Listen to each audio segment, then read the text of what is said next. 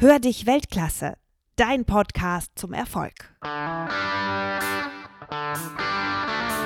Mit Mara Bergmann und Oliver Gritz. Heute bei uns im Interview Zehnkampflegende Jürgen Hingsen. Jürgen Hingsen ist eine deutsche Sportlegende, der wahrscheinlich den packendsten Zweikampf der 80er Jahre dem Publikum beschert hat. Dreifacher Weltrekordhalter im Zehnkampf, nach wie vor Halter des deutschen Rekordes, Silbermedaillengewinner bei den Olympischen Spielen. Und äh, lieber Jürgen Hingsen, vielen herzlichen Dank, äh, dass Sie sich dafür hergeben, dieses Interview mit uns zu machen. Und die erste Frage lautet in diesem Zusammenhang, wann, wie und wo haben Sie gemerkt, dass Sie ein einzigartiges Talent haben? Das ist eine gute Frage. Das hat angefangen eigentlich im Alter von fünf Jahren. Also ich sage mal so, mein Vater war aus gesundheitlichen Gründen gezwungen, etwas für seine Gesundheit zu tun. Und er fing dann relativ frühzeitig mit mir an, nicht nur Fußball zu spielen, wie das die anderen Väter auch tun, oder Steine zu werfen oder Drachen aufsteigen zu lassen, sondern er nahm mich mit in den Wald. So, und wir haben dann Waldläufe gemacht und er hat mich natürlich auch immer nicht nur mitgenommen, sondern auch mal bei einem kurzen Sprint mal gewinnen lassen, sodass ich dann langsam auch so dass, äh, die Motivation verspürte, ihn da schlagen zu wollen, selbst als Fünfjähriger schon, obwohl ich eigentlich keine Chance hatte. Aber da wurden mir schon die ersten, ich sag mal, Motivationsdinge mit auf den Weg gegeben. Und mein Vater hat sich unglaublich viel mit mir beschäftigt. Und das ist eigentlich der Schlüssel, dass man eben von den Eltern meistens gefördert wird. So hat das mein Vater getan. Und dann bin ich von da an in den Turnverein gekommen und habe dann auch relativ schnell gemerkt, dass ich nicht nur ein Kopf größer war wie die anderen, sondern dass ich auch äh, ein paar Möglichkeiten hatte, die andere Kinder nicht hatten. Und ich schneller die Seile hochklettern konnte oder andere Dinge machen konnte. Aber ich hatte ein Problem, das war die Reckstange. Weil die Kinder, die anderthalb Köpfe kleiner waren als ich, die mussten natürlich die Reckstange niedriger eingestellt bekommen. Und bei mir musste es immer höher sein. Und das ist dann etwas zu viel des Guten gewesen. Da habe ich gesagt, Turnen ist nicht dein Thema. Kannst du zwar mitnehmen und ist auch eine gute Grundlage für spätere Leichtathletikübungen, Disziplinen. Gehst du mal zur Leichtathletik. Und da gab es einen Sichtungswettkampf. Da war ich zehn Jahre alt und der fand in Duisburg statt, und zwar in der Nähe vom Zoo. Mein Vater nahm mich mit, hat mich dort angemeldet, da habe ich eine rote Mütze getragen, sodass mich keiner übersehen konnte. Dann bin ich an den Start gegangen, bin dann 600 Meter gelaufen mit den Kindern, habe mich erst ein bisschen zurückgehalten vom Laufen her. Mein Vater hat mich natürlich auch taktisch vorher ein bisschen gebrieft. Ja, und dann habe ich den Lauf gewonnen. Und dann sind verschiedene Leute auf mich zugekommen.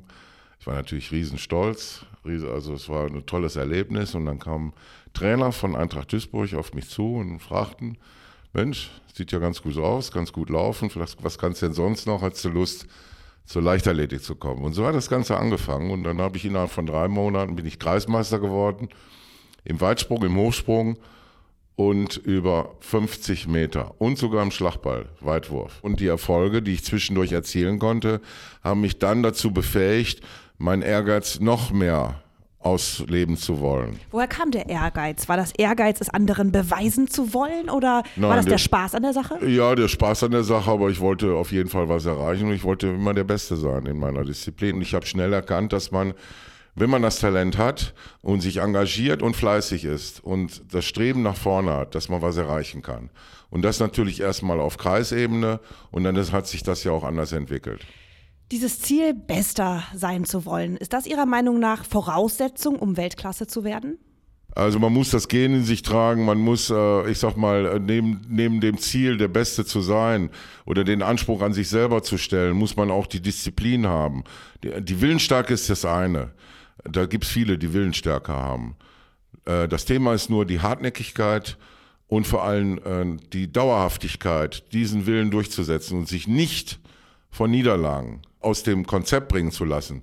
Das ist das wichtigste Attribut, was man haben muss, um dann überhaupt Weltklasse zu leisten, weil der Weg dorthin ist ein sehr schwerer. Und der geht nur mit äußerster Disziplin und äh, mit äußerster Vorsicht, also nicht äußerster Vorsicht ist jetzt übertrieben, aber man muss schon äh, auf sich achten, auf den Körper achten und man darf nicht einfach drauf, drauf lospoltern oder drauf lostrainieren, man braucht ein Konzept. So, und dieses Konzept das ist genau das, gepaart mit Talent, Fleiß und Durchsetzungsvermögen. Umgang mit Niederlagen. Das sind alles Attribute, die sie brauchen, um ganz nach oben zu kommen. Ich will nur mal auf die Förderung eingehen. Am Anfang war der Vater, der da sehr viel für Sie getan hat. Dann kamen andere Förderer. Können Sie vielleicht mal ein bisschen die Geschichte erzählen, wie das war, vom Vater in die Hände anderer zu kommen und wie wichtig, wie ausschlaggebend die Förderung durch andere bei so einer Karriere ist? Also gerade am Anfang, wo ich äh, 10, 12 bis zum 17. Lebensjahr war ich bei Eintracht Duisburg und habe dort verschiedene Trainer auch gehabt, die äh, nicht nur mein Talent erkannt haben, sondern die behutsam mit mir umgegangen sind, auch von der Entwicklung her. Ich hatte ja äh, auch eine Wachstumsphase. Zwischen 14 und 17 bin ich, glaube ich, 14 Zentimeter gewachsen. Das sind alles Dinge, die muss man natürlich berücksichtigen und äh, der Trainer muss nicht nur Know-how haben, sondern er muss äh, mit diesem Potenzial vernünftig umgehen. Und das war bei Eintracht Duisburg eben der Fall. Das waren wirklich ähm, erfahrene Trainer, die, vor allem im Jugendbereich. Äh, also es war, dann war natürlich auch ähm, der Westdeutsche Fußballverband da, da drehte sich rund um Duisburg und um dieses Wedau-Stadion, wo sich ja auch Eintracht Duisburg befindet, drehte sich alles unglaublich viel um Sport. Und da kamen dann auch ehemalige Fußballer, die Krämers-Zwillinge, habe ich da mal gesehen, die haben dann gefragt, was ich denn so mache und dies und das. Also es war dann schon eine tolle Mischung ähm, eben auf der einen Seite die Möglichkeiten zu haben, zu trainieren, die, die Trainer zu haben, die auch mit Erfahrung an die äh, Talente herangehen und ein vernünftiges Konzept auferlegt haben, auch ein vernünftiges Trainingskonzept, was mit Schule und Sport eben auch in Einklang zu bringen ist. Und das Tolle war ja dabei, dass ich, äh, weil ich hatte auch ein paar Probleme mal in der Schule, speziell in der Wachstumsphase. Da hat es mir an Konzentration gef äh, gefehlt, weil durch, äh, wenn ein junger Körper durch eine extreme Wachstumsphase geht, dann sind da sehr viele hormonelle Dinge, die da verrückt spielen und dann, dann kann einen der Sport, wenn man das vernünftig macht, wirklich dazu führen, dass diese Fokussierung äh, doch noch ein bisschen stärker ausgeprägt wird. Also so besser ich im Sport wurde, desto besser wurde ich in der Schule.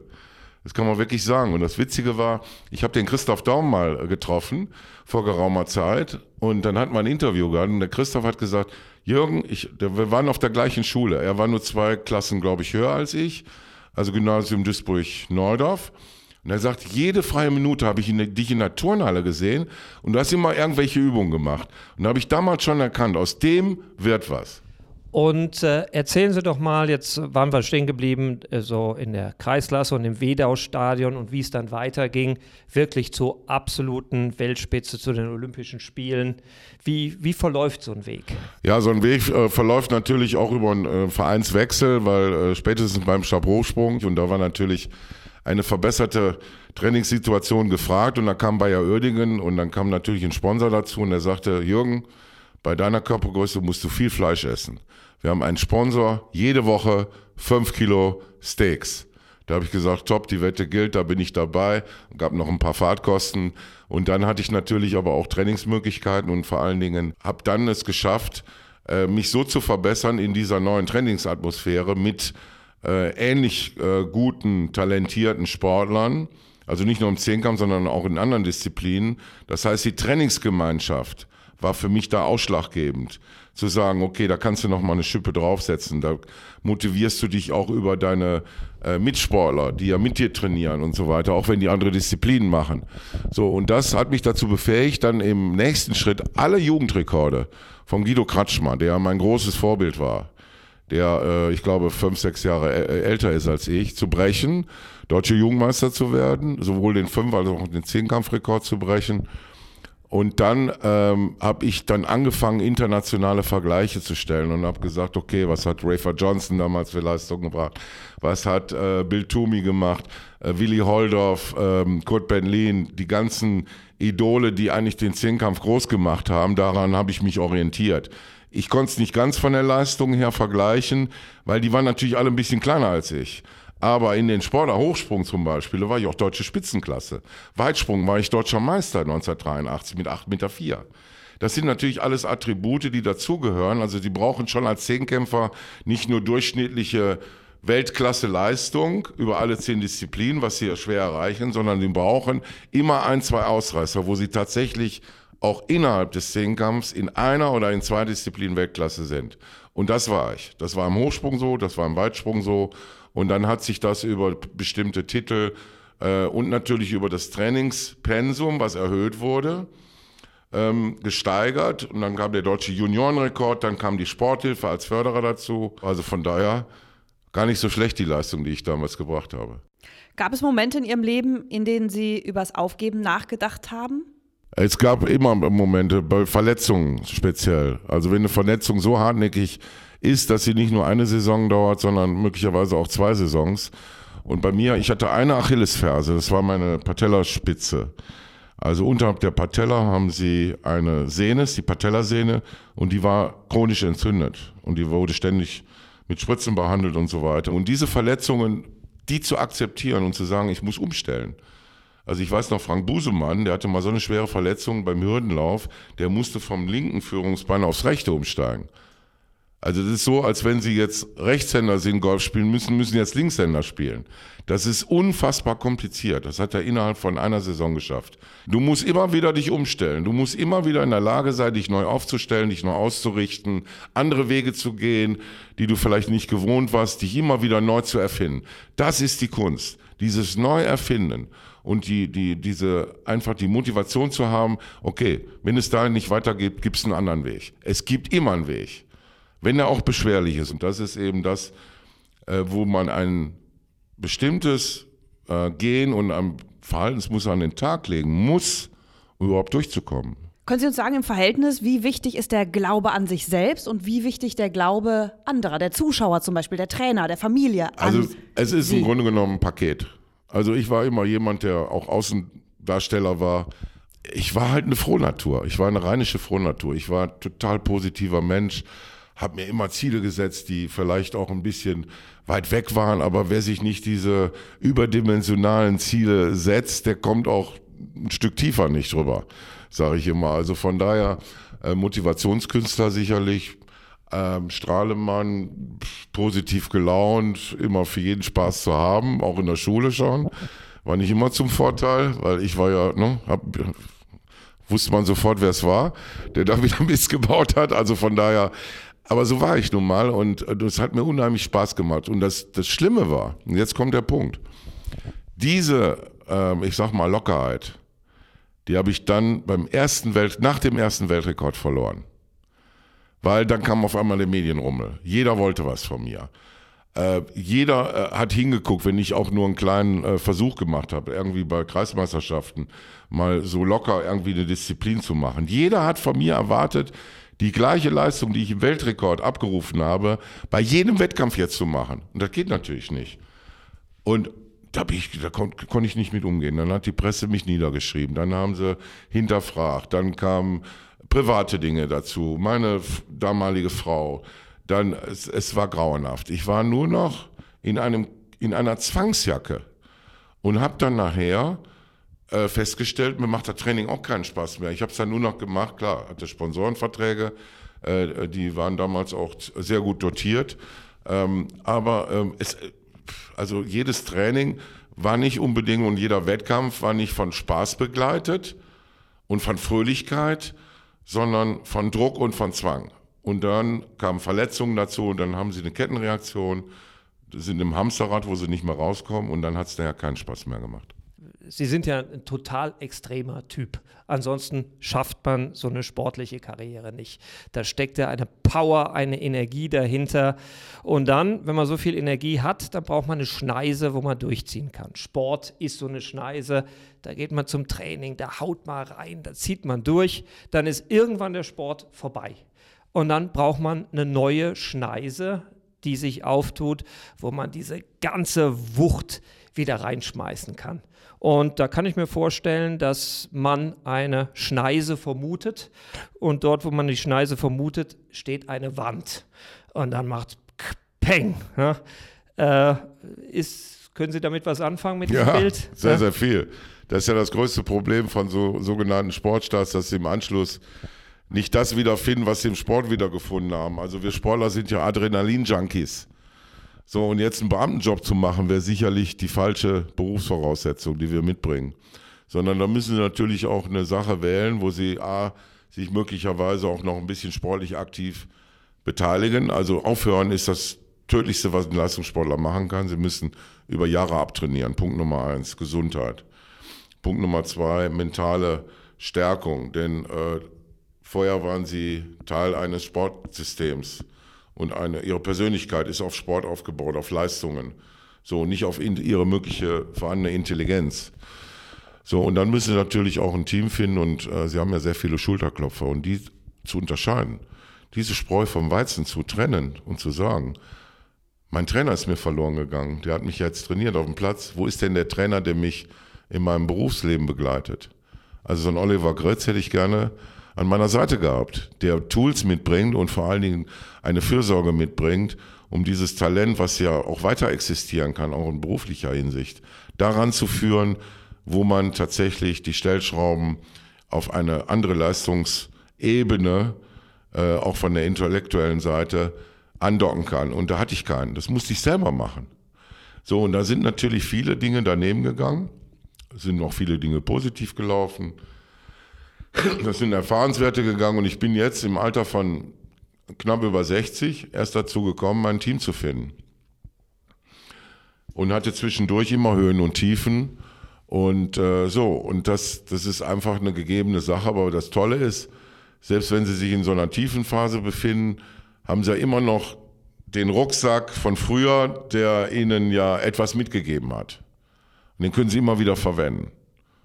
Und manchmal dauert es halt ein bisschen länger, aber das Glück kommt wieder zurück. Da würde ich gerne noch mal nachbohren. Sie waren ganz lange mit einer Amerikanerin zusammen. Ja. Jetzt sind Sie liiert mit einer Italienerin. Da Welche Rolle spielt denn die Wahl der Ja, Partnerin? die, die spielt eine große Rolle. Also die äh, Partnerin, äh, also ich habe ja, meine Lebensgefährtin ist eine Sizilianerin und die habe ich ähm, vor 15 Jahren kennengelernt hier in Köln. Wusste auch nicht, wer ich war. Das finde ich auch immer gut, wenn die Damen mal nicht wissen, wer ich bin, sondern mich mal so nehmen, wie ich bin. Und nicht immer sagen, ja, das ist der und der und das, sie kennen ja das. Das ist immer schwierig, als, als prominente Persönlichkeit auf eine Frau zu treffen, die es ein, ehrlich mit einem meint. und die war so eine, ja. Und dann habe ich mir auch mal mit der, habe ich ein bisschen mit der gesprochen und die hat eine ganz andere, ja, ich sag mal, die ist ganz anders an das Thema rangegangen. Ne? Der hat mir erst mal zappeln lassen und ja, kennen das ja, ne? So, und dann muss ihr Vollgas geben, ne? Und äh, nicht Vollgas, also ich habe mich zurückgehalten. Ich bin auch nicht jemand, der hier so ein, so ein Draufgänger ist. Das ist gar nicht meine Art. Aber so mit dieser frohen rheinischen Mentalität kam ich da nicht weiter. Sondern da musste ich schon ruhig und sachlich und behutsam vorgehen. Ne? Und dann hat sich das entwickelt. Und dann habe hab ich gemerkt, dass sie unheimlich geerdet war. Also die Italiener, Sizilien, Sizilien ist ja genauso, sind sehr familienbetont, sind sehr geerdet. Für die sind Äußerlichkeiten zwar wichtig, die sehen alle toll aus, also die Frauen machen schon was her, ja. Also wenn man in Rom oder in Mailand oder sonst über die Straße gehen, sind alle totschick gekleidet. Da gibt's nichts. Aber sie haben ein anderes Verständnis von Weiblichkeit, von Schönheit, von Essen. Esco, die kocht, also Wahnsinn, ja. Also das ist ein Traum. So, und, und ja, Liebe, Herzlichkeit, Geborgenheit, all diese Dinge. Und sich als Mann auch mal fallen zu lassen. Ja, ich bin ja groß und stark und zwei Meter, wenn ich mich fallen lasse, müsste Platz machen. Ansonsten ne, ist da nur dann, äh, ja, so eine kleine Delle im Boden. Aber dass, dass Männer sich auch mal fallen lassen dürfen, ohne dafür verurteilt zu werden, weil man muss ja immer stark sein, das ist so eine Sache, wo ich äh, auch ein Bedürfnis hatte und das habe ich gefunden. Und hilft Ihnen das auch, Weltklasse zu sein, in dem, was Sie machen? Ob Ja. es jetzt Sport ist oder ob es jetzt das ist, was Sie nun tun? Ja, vor allen Dingen, genau. Weltklasse werden sie dann, wenn sie Schwächen erkennen. Und wenn sie sich selber Schwächen eingestehen. Und wenn sie auch zu den Schwächen stehen können. Und äh, ihre Schwächen nicht nur negativ sehen, sondern auch vielleicht ist es positiv. Vielleicht gehört das zu einem. Und ich muss es vielleicht anders kommunizieren. Das kann ja auch sein, ja, dass ich sage, okay, ich habe die und die Schwäche. Äh, was mache ich jetzt da draus? Und dann situativ darauf einstellen und zu sagen, okay, ich, ich muss in der Lage sein, von außen mal draus zu gucken. Ich muss in der Lage sein, zuzuhören. Das kommt auch dazu. Ich konnte nie zuhören. Mir konnte man immer was sagen, das ist da vorne rein und da wieder rausgegangen. Jetzt habe ich 10% schon gelernt, zuzuhören, Pausen zu machen. So, diese Dinge. Und wenn Sie das ähm, ich sag mal, in, auch in ihrem innersten Kreis hinkriegen, dass sie auch nicht nur über belanglose Dinge reden, sondern wirklich mal über Dinge, die im Alltag passieren. Wir werden ja ständig bombardiert, aber auch politische Themen oder andere Themen und sich mal hinzusetzen, nicht nur vor der Glotze zu sitzen, auch mal zu diskutieren. So, und dann, äh, glaube ich, ist man so weit, dass man sich anderen Themen öffnen kann. Und diese Öffnung, die bringt einen dann den Schritt, den sie brauchen, um tatsächlich oben, ganz oben anzukommen. Dieses, Sie sagen oben ankommen, ne? Was sind die nächsten großen Ziele für Sie? Ja, also ich sag mal, das Ziel, äh, größte Ziel ist dann so unabhängig zu sein oder sagen wir mal so befreit zu sein, dass man loslassen kann. Man sagen kann, ja, ähm, jetzt mache ich mal eine Weltreise. Ja, jetzt gehe ich mal in das Thema Kultur ein bisschen rein, weil ich bin ja durch als Sportler bin ich ja viel gereist. War in Mexiko, war in, in USA, war in äh, Kanada. Äh, ja, also wir sind ja durch den Sport lernen wir viele Sportstätten kennen, aber daneben passiert ja nicht viel. Ne? Und ich habe mir dann, äh, ich war bei den Studentenweltmeisterschaften äh, 1968, die, äh, 78 in Mexico City. So, da habe ich nicht nur den Weltrekord von Pietro Miner gesehen über 200 Meter und den Europarekord über 100 Meter, sondern habe mir anschließend äh, zwei Wochen Zeit genommen, dieses Land kennenzulernen, die Leute kennenzulernen, Yucatan zu bereisen, Chichen Itza zu sehen, Uxmal. Ich bin jemand, der historisch unglaubliches Interesse hat. Also alles, was im Bereich Menschheitsgeschichte, Erdgeschichte, Asteroiden, Weltall, physikalisch ist mein Steckenpferd. Gucke ich mir jede Sendung an, weil ich das toll finde, weil der Ursprung, das ist immer das, ähnlich wie Weltklasse werden, wir müssen ja irgendwo den Ursprung haben. Die Umstände zu verstehen, auch die politischen Umstände, vielleicht in einen historischen Kontext zu ziehen. Dafür brauchen sie ja äh, ganz bestimmte Kenntnisse, damit sie die Dinge, die jetzt ablaufen, vielleicht nochmal irgendwo wiederfinden können und sagen, okay, da müssen wir möglicherweise mit vereinten Kräften, wie Oliver Gritz das gesagt hat, rangehen. Und zwar nicht als Einzelkämpfer, sondern gemeinsam. Das sind so Dinge und dafür möchte ich mich engagieren. Also ich möchte raus aus dem, aus dem kommerziellen, rein in den, äh, sagt man, operativen oder engagierten Leben. Ja, also nur dann ist das Leben abgerundet, wenn Sie sich engagieren, aber nicht zum Wohle von Ihnen selbst, sondern zum Wohle von anderen. Und das ist mein Ziel. Herr Hingsen, das war ein sehr schönes Gespräch. Und was mich am meisten bei dem Gespräch beeindruckt hat, Sie sind, haben gesagt, knapp über 60, 61 und Sie sind immer noch ein mit Leidenschaft lernender Mensch. Das finde ich toll. Dankeschön auch. Dankeschön.